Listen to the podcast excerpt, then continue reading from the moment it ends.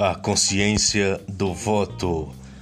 O Brasil, no sentido da democracia, está como um país reconhecido pela ampla representatividade democrática. No entanto, nem sempre foi assim. Houve momentos em nossa história de grandes restrições ao direito de participação popular no processo de escolhas dos governantes. As mulheres não tinham direito de votar. O voto era definido pela renda, voto censitário, direito apenas dos ricos e ainda controlado por coronéis, o voto de cabresto.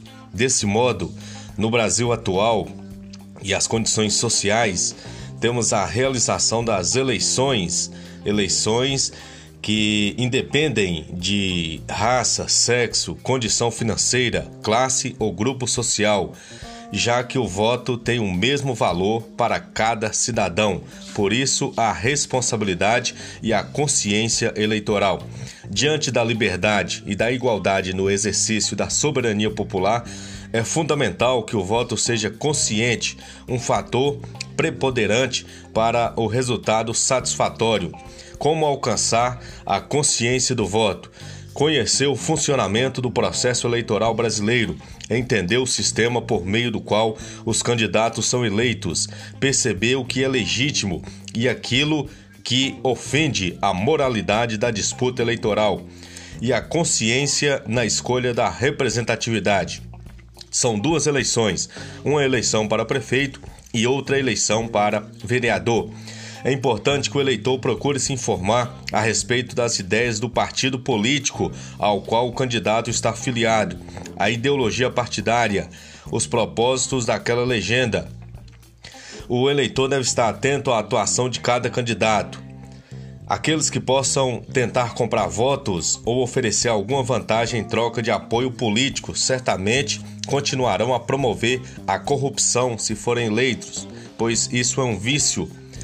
Procurar saber que nem todo político é igual ou corrupto. Existem candidatos interessados em promover uma mudança social e política.